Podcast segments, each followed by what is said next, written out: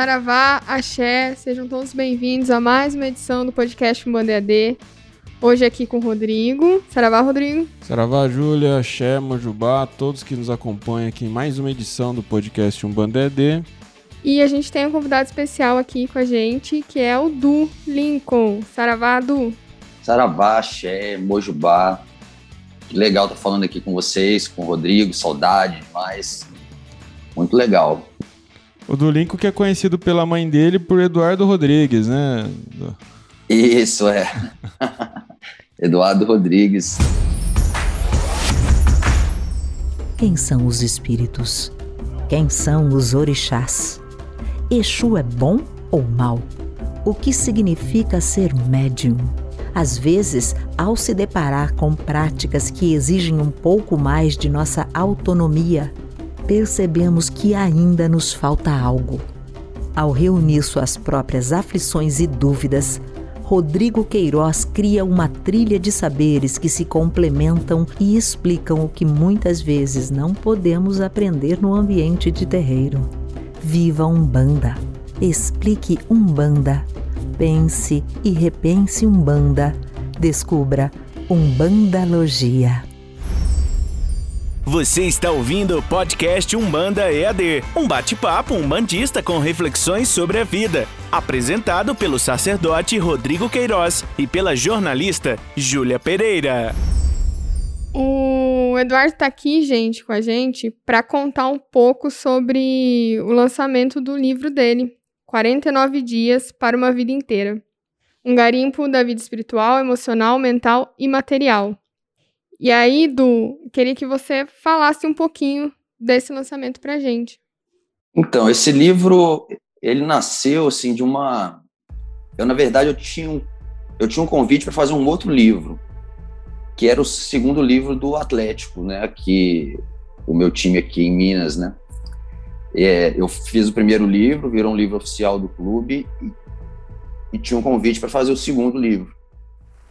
Até licenciado pelo clube, só que eu escrevi o 31 Dias, que foi o meu primeiro livro. E depois de ter feito o Exu do Ouro e ter participado da Odisseia, eu tive assim algumas é, alguns insights assim de, de vida e de de mudança de comportamento, de visão de mundo, que me fizeram dar preferência para a continuidade do 31 dias que era o, eu, eu escrevi o 31 dias, eu estava com 30 anos, estava nos Estados Unidos tatuando, e comecei escrevendo lá, voltei para o Brasil, numa fase muito difícil, assim, emocional, né, e, e, e com a depressão, e o Exu do Ouro curso me fez, assim, ter uma, uma nova visão é, da vida, de mim mesmo, da espiritualidade, né? E com as práticas, os estudos, até de inteligência emocional, de, de psicologia positiva, psicologia analítica, é, eu quis passar um pouco mais do que eu vivi nesse processo de mudança, de transformação. E surgiu o livro até com os 49 dias aí, né, no título, que, que é uma mudança para a vida inteira mesmo, assim. É, tanto que o próprio comportamento pessoal, né, assim, ele, ele foi é, trazendo alguns impactos dentro da minha casa, ao lado da minha família, né, que é muito cristã, né, assim, é, católicos não praticantes e evangélicos, né? Vamos, que acho que a gente está precisando contextualizar aqui, Odu. Hum. É, veja, vamos lá. Você é, teve um, uma carreira de músico Sim. e tatuador, né? Sim. E também, há muito tempo, você foi evangélico, é isso? Foi, foi. E apesar de ter Jesus no coração, você tinha depressão também. Tinha, e, e, e, brava, então, brava. Então a pior falar, época, é. eu acho, que da depressão. É, você vê só? Pior, é. Bom, no seu caso, Jesus não salvou, né? Agora, É, então, traz essa experiência. O que, que é, é o que está acontecendo na sua vida nesse momento? Então, você vai até, você fala muito, você viajou muitos países, levando tanto com a tatuagem como também com a música. E o que, que é isso? Que a gente escolhe fazer alguma coisa na vida, a gente tem ambição, né? Escolheu cantar Sim. com uma ambição. Qual era a ambição de alguém que canta? É, era, é, era fazer sucesso e ganhar dinheiro e dar tudo certo. E conseguiu. e viver daquilo. E você conseguiu. Sim, durante muito tempo foi é, o, o, que me deu a oportunidade de conhecer o Brasil todo, a é, América do Sul, né, e, e ser conhecido lá na Noruega, na Dinamarca. E né? apesar foi disso... a música que me proporcionou. E aí tem um gap, né? Então, apesar disso, de certa é. forma, você tinha alcançado o objetivo e não foi suficiente, né? Não. Então, não, como que acontece isso daí? Você, você... Como que a depressão floresce em você? Ela é, é até difícil, ainda é difícil falar sobre depressão para mim, porque foram, foram muitos anos no limbo, assim, né? E sempre escutando que que tinha alguma coisa errada no meu relacionamento entre eu e o, o, o divino, né? Entre eu e Jesus, entre eu e, e Cristo, né? Assim, era, era sempre terceirizada a coisa, né? É, alguma relação espiritual precisava mudar para que a depressão né, deixasse de existir. Não tinha praticidade na coisa, né? E, e às vezes em viagens para tocar, eu tinha crise de pânico, assim, né? O palco é o lugar onde eu, eu, eu me sinto melhor e mais realizado, assim, de todas as coisas que eu já fiz na vida. Escrever as letras das músicas, compor e o momento de estar ali no palco. Mas surge um momento, é, em 1999, que a gente ia lançar o terceiro CD da banda, numa turnê maravilhosa, assim, que eu sempre sonhei. E ali aconteceu uma, uma crise de pânico, assim. Eu não queria, eu não queria viajar, eu não queria tocar, eu não queria, eu não queria ver ninguém é, no trajeto do lançamento do livro, do livro não, do CD.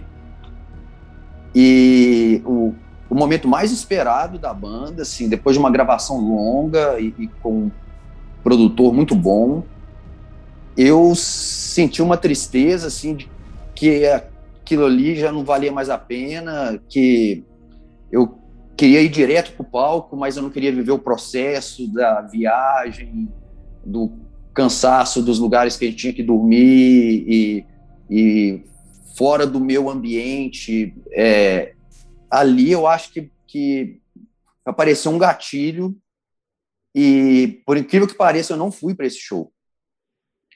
Os ingressos vendidos, o, o lugar estava lotado. É, a Dani já estava comigo, a gente estava namorando na época. Eu voltei para minha casa, assim, do lugar de, eu estava já no ônibus indo é, para viagem, eu não consegui sair. E, e a partir dali é, vem uma tristeza que toma conta de mim, assim, que eu custei voltar para o palco, eu voltei para o palco, mas com uma luta muito grande. Sempre que eu precisava é, fazer o trajeto até o palco, eu, eu sofria demais. Eu sofria demais de tristeza, de, de, de não ver mais sentido naquilo, a não ser na hora que eu já estava no palco, com o microfone na mão, e, e, a música acontecendo, e, e, ali eu me extravasava, mas acabava o show, eu já estava triste de novo e, e, não via sentido.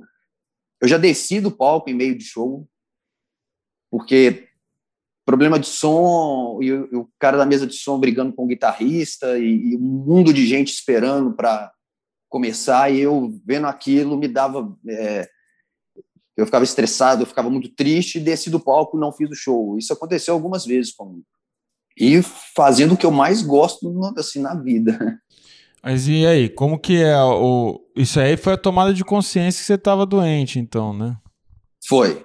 Foi aí que eu, que eu percebi que, que alguma ajuda eu, eu, eu ia precisar buscar. Isso ali no início dos anos 2000, né? Em 99 aconteceu esse negócio do show, que eles, eles, eles me ligaram, não, a gente manda um avião te buscar aí no aeroporto da Pampulha, né, que é mais perto aqui, é, e os caras me ligando, mas eu já estava medicado e, e dormindo, a Dani atendia os telefonemas, e olha, ele, ele não está em condição, não, mas os ingressos foram vendidos, o, o, todo mundo tá aqui, o lugar tá lotado, esperando sua banda, e a gente manda buscar ele aí, depois leva ele de volta.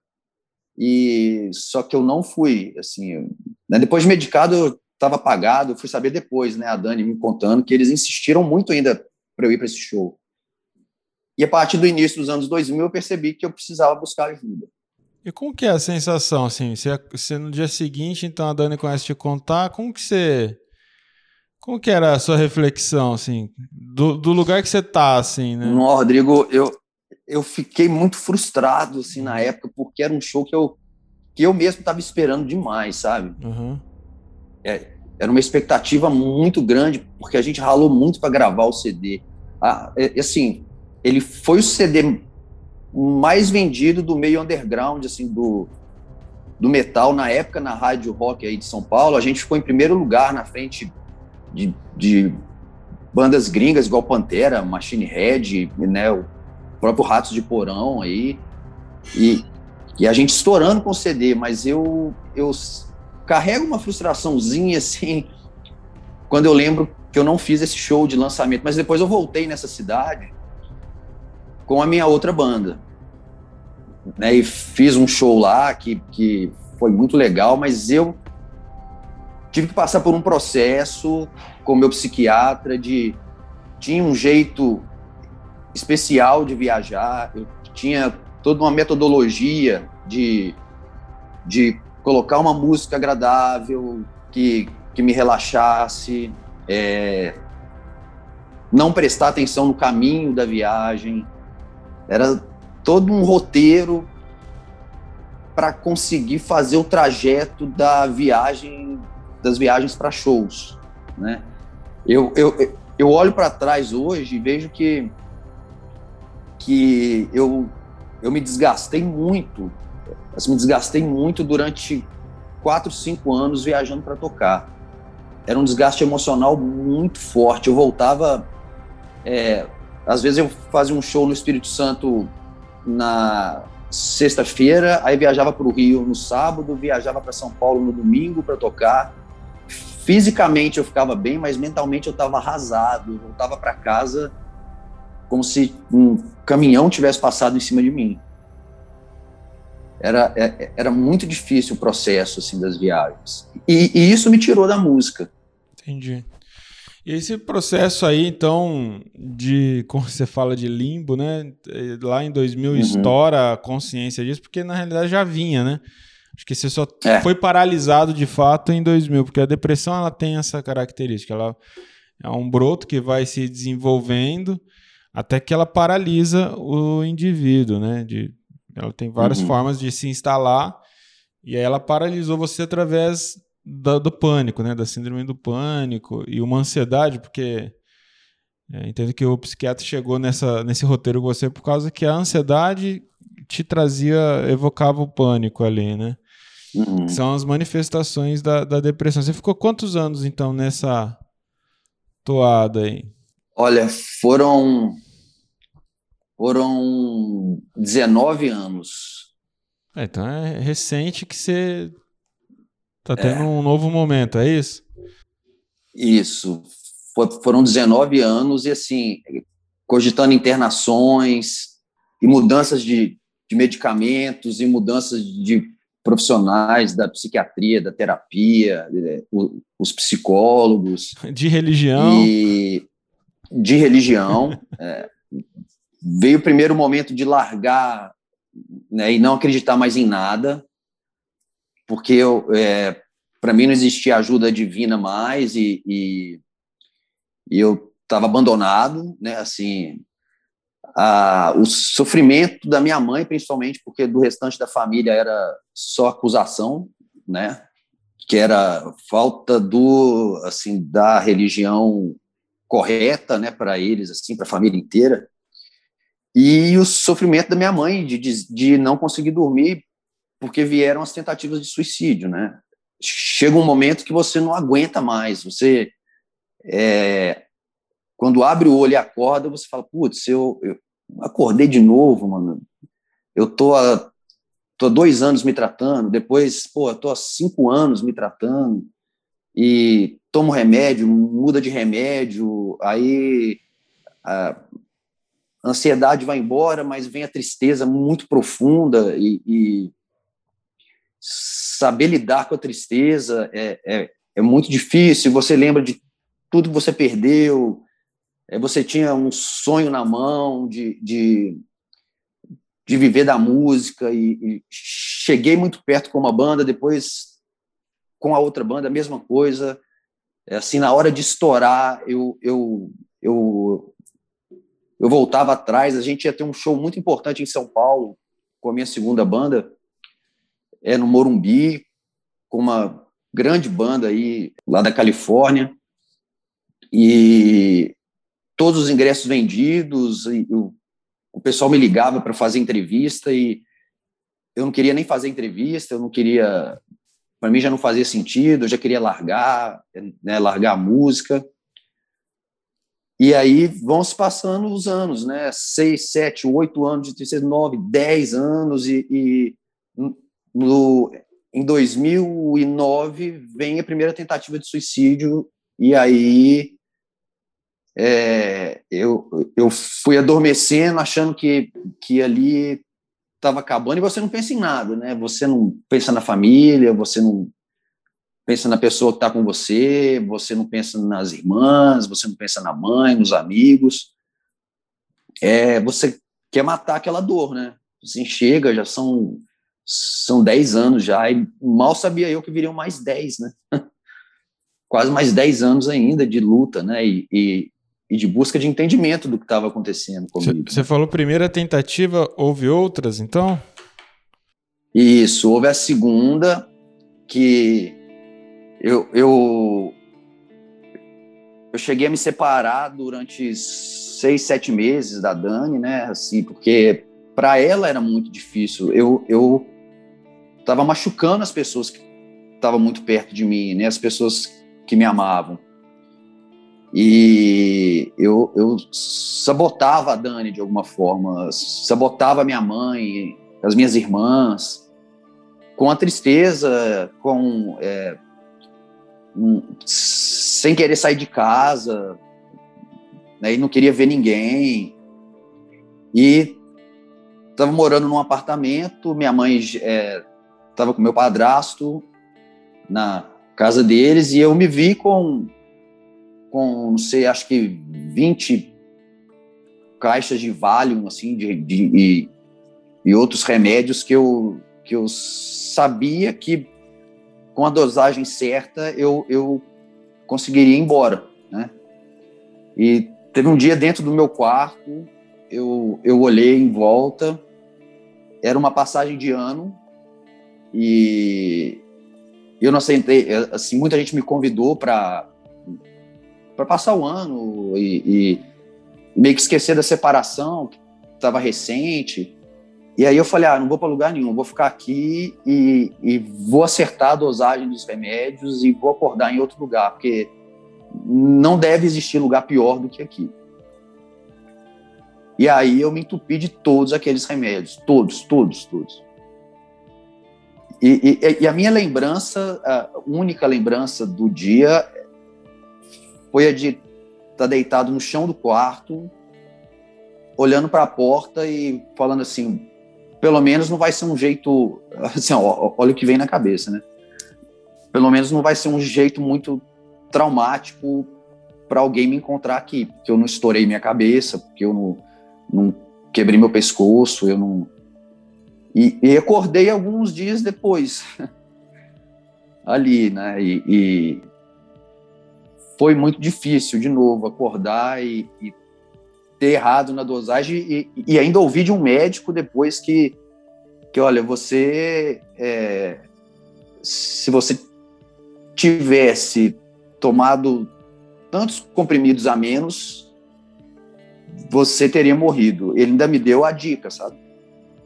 E veio na minha cabeça assim, porra, que bom que ele falou que da próxima eu não erro. Foi a primeira coisa que me veio à cabeça. Mas é curioso, né? Que o que poderia ser uma overdose, então o excesso te salvou, ficou O excesso me salvou. É. Bom, ainda bem o que excesso você, me você, salvou. Não, você não tinha tanto conhecimento assim que você achava que você tinha, né? Do, do, do efeito do, do, medicamento. Não, não tinha. E, e, e o médico me deu. Tá, aí é o seguinte, ó. Bom, aí você ficou nessa jornada e agora você está lançando um livro 49 dias para uma vida inteira. O que vem a ser isso daí? Você está contando essa história trágica. O que, que é que vai acontecer aqui na, no livro? o que vai acontecer no livro é interessante, porque assim é, tem algumas pessoas que adquiriram o livro no Vaquinha, né? E, e que estão aqui perto de mim e que numa sentada leram o livro, né? E já me procuraram, já conversaram comigo e tiveram algumas sensações assim de gente que que se sentiu angustiada de ouvir a história e satisfeita de, de, de ler as ferramentas que eu fui trazendo assim para sair desse estado, né? Assim de, de, de angústia, de depressão, de, de morte.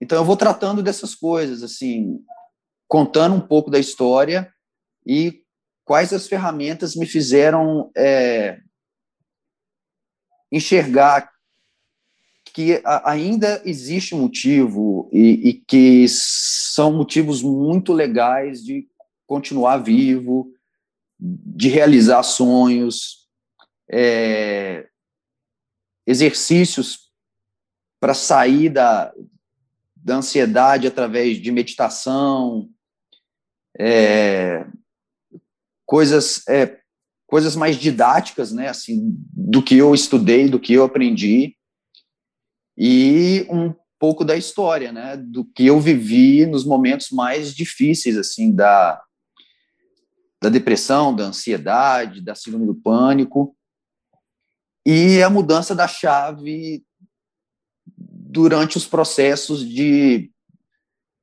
prática religiosa, estudo, né, e a obediência ao o, os medicamentos, né? Porque eu brigava demais com os medicamentos, brigava muito.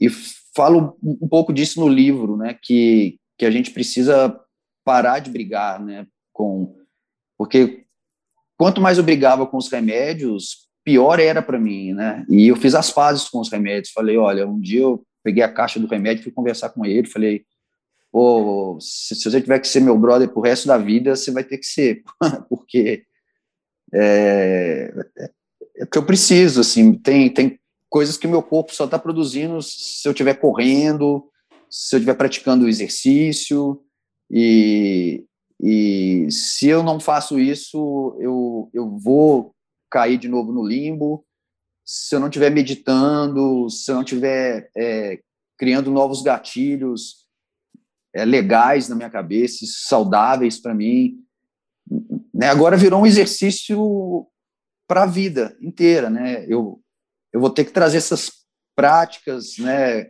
Conectar isso e aceitar que isso é para a vida inteira e que tá tudo certo, isso não é ruim. E vou trazendo um pouco dessa experiência para o livro, né? Assim, desses exercícios, dessas práticas. É, e por isso é para a vida inteira. Se tiver que ser para a vida inteira que seja agradável, né? As práticas religiosas são lindas, né? A Umbanda me trouxe, né?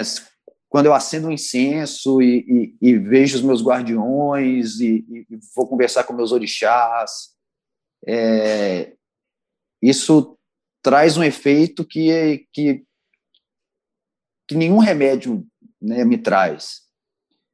E, e eu estou tentando é, ligar, né, trazer uma conexão de, de todos esses pilares assim para conseguir é, ter uma vida mais saudável e mais é, mais alegre, mais feliz mesmo, né? Qual é a virada de chave, então, que você chega à conclusão do, do livro aí, construir esse livro?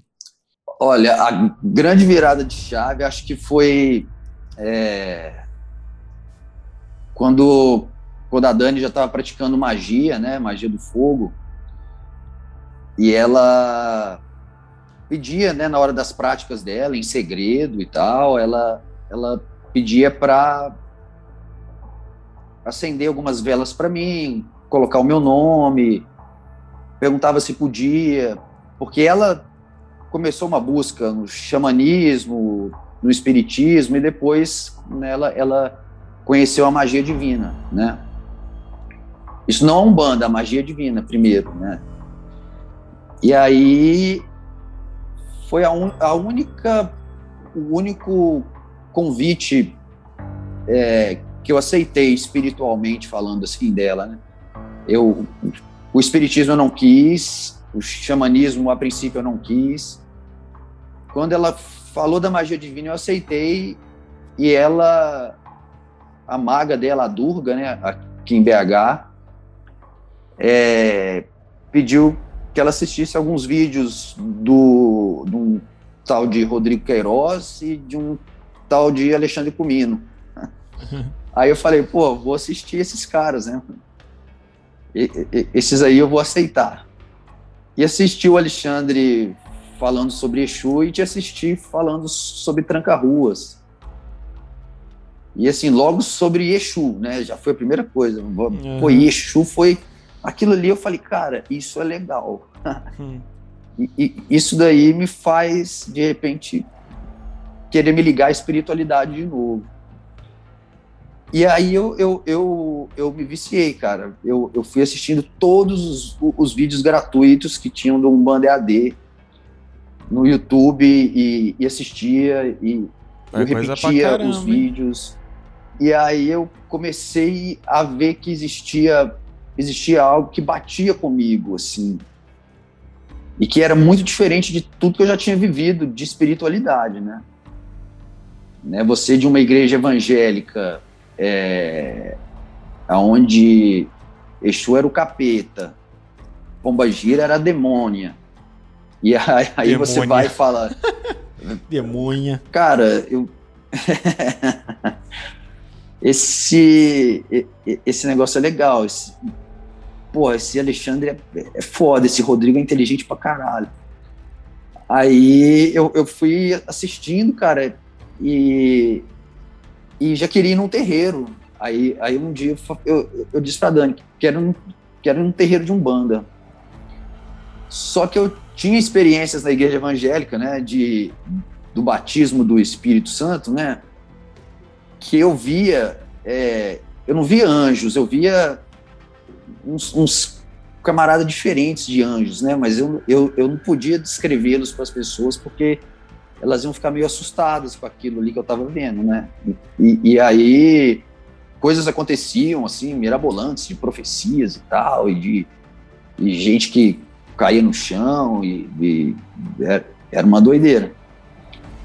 E esses mesmos apareceram para mim, assim, um dia é, a Dani me convidou para participar de uma magia lá, que ela colocou dentro da mandala, né, e tal. E ali apareceu um caboclo de Oxóssi para mim, que ele, ele, ele deu o nome deles, Sete Matas, e ele me falou, você lembra de mim? Eu falei, pô, eu lembro de você como, como um anjo na igreja evangélica. Ele falou assim, então, eu, eu te acompanho desde lá. E, e o meu nome é Sete Matas. E isso, assim, eu tinha acabado de sair da mandala e, e eu vi na porta do quarto e disse para Dani, falei, Dani, aquele, aquele anjo que eu ficava vendo, ele tá aqui, não quer me deixar sair do quarto. E houve uma incorporação ali. E ele conversou com a Dani e, e no dia seguinte, todo, né, toda característica de um, de um caboclo incorporado, eu nunca tinha visto isso na minha vida. Eu fui, depois aceitei ir numa gira lá no Pai Gleno, e, e, e, era justamente uma gira de Oxóssi. E aí, pela primeira vez, eu vi a incorporação de caboclos, né? E eu falei, cara, isso, isso foi igual o que aconteceu na minha casa ontem, né? E conversando com o pai Gleno depois, ia ter o curso lá com a Fátima Saraceni, né, do Sagrado Orixá e eu já fui me inscrevendo no curso. E a partir daí, nessa, essa, eu fiz, já me inscrevi para fazer Exu do Ouro, e, e fui mergulhando, né, na Umbandalogia, e já me inscrevi para fazer Teologia de Umbanda, tudo num espaço muito curto. E aí a mudança já veio assim, né, num, foi uma virada mesmo, algo, algo muito rápido e, e veio o curso de inteligência emocional, né, do, do Preto Velho, já me inscrevi para fazer também. E comecei a entender muito do que acontecia comigo é, internamente, porque tudo que eu terceirizava culpas, né, eu percebi que partia de mim aquilo. E eu queria registrar de qualquer jeito, porque às vezes eu, eu, eu gravava vídeos assim e, e, fazia algumas lives e as pessoas é, foram me perguntando, eu vivo a mesma coisa, eu estou passando pela mesma situação, fala mais de um banda para mim, fala mais de um banda EAD para mim, quem que é Rodrigo, quem que é Alexandre, e aí eu falei, bicho, eu vou escrever. E, e, e vai virar um livro, eu não sei de, de, que maneira isso vai ser lançado, eu não sei como que vai acontecer, mas eu preciso contar essa história. E, e a Odisseia foi o lugar onde eu decidi que esse livro ia ser escrito.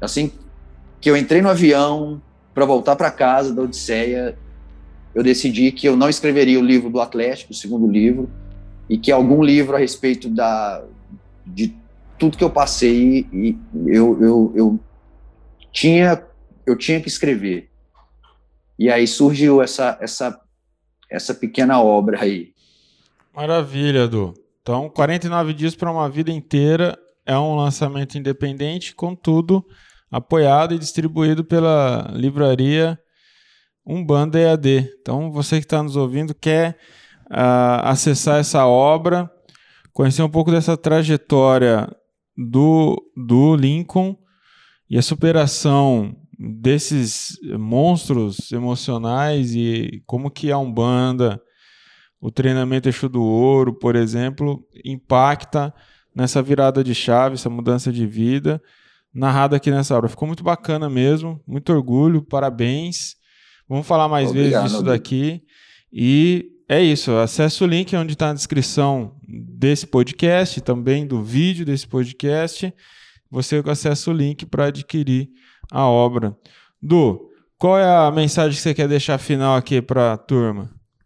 O cara, a mensagem final é que eu, eu, eu venho conversando com muita gente é, pelo Instagram e no meu estúdio que vem passando pela mesma situação que eu passei e vem me perguntando muito sobre Umbanda, sobre inteligência emocional, sobre psicologia positiva.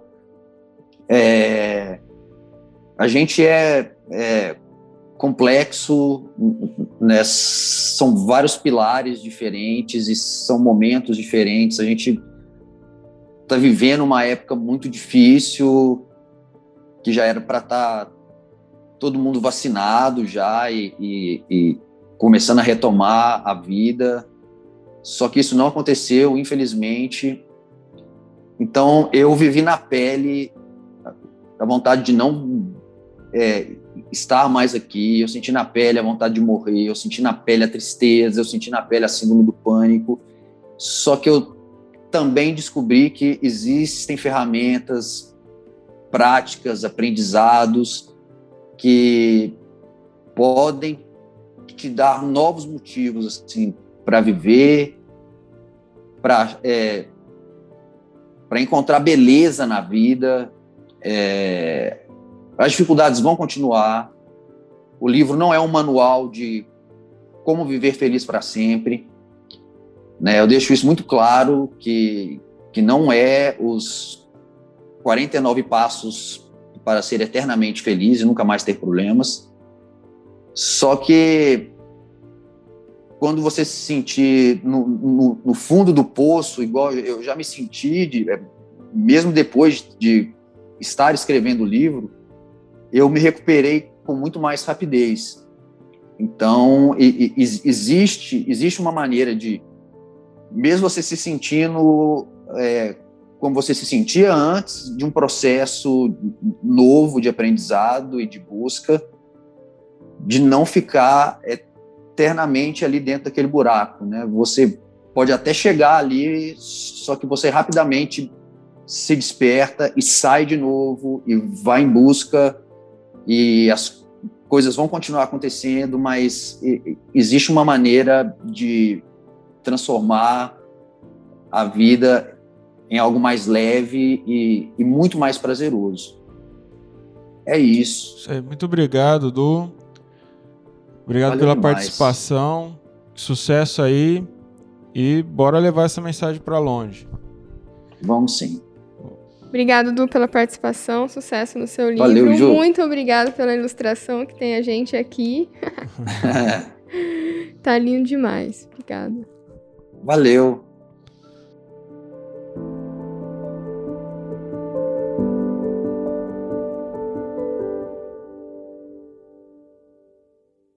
Vamos encerrar aqui.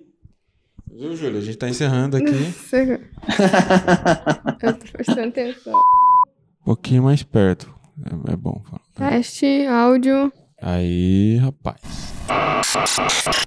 Você acabou de ouvir mais uma edição do podcast Umbanda EAD. Esse programa gratuito é um oferecimento da nossa comunidade de alunos. Acompanhe nossas redes sociais e acesse mais conteúdos como este umbandaead.com.br.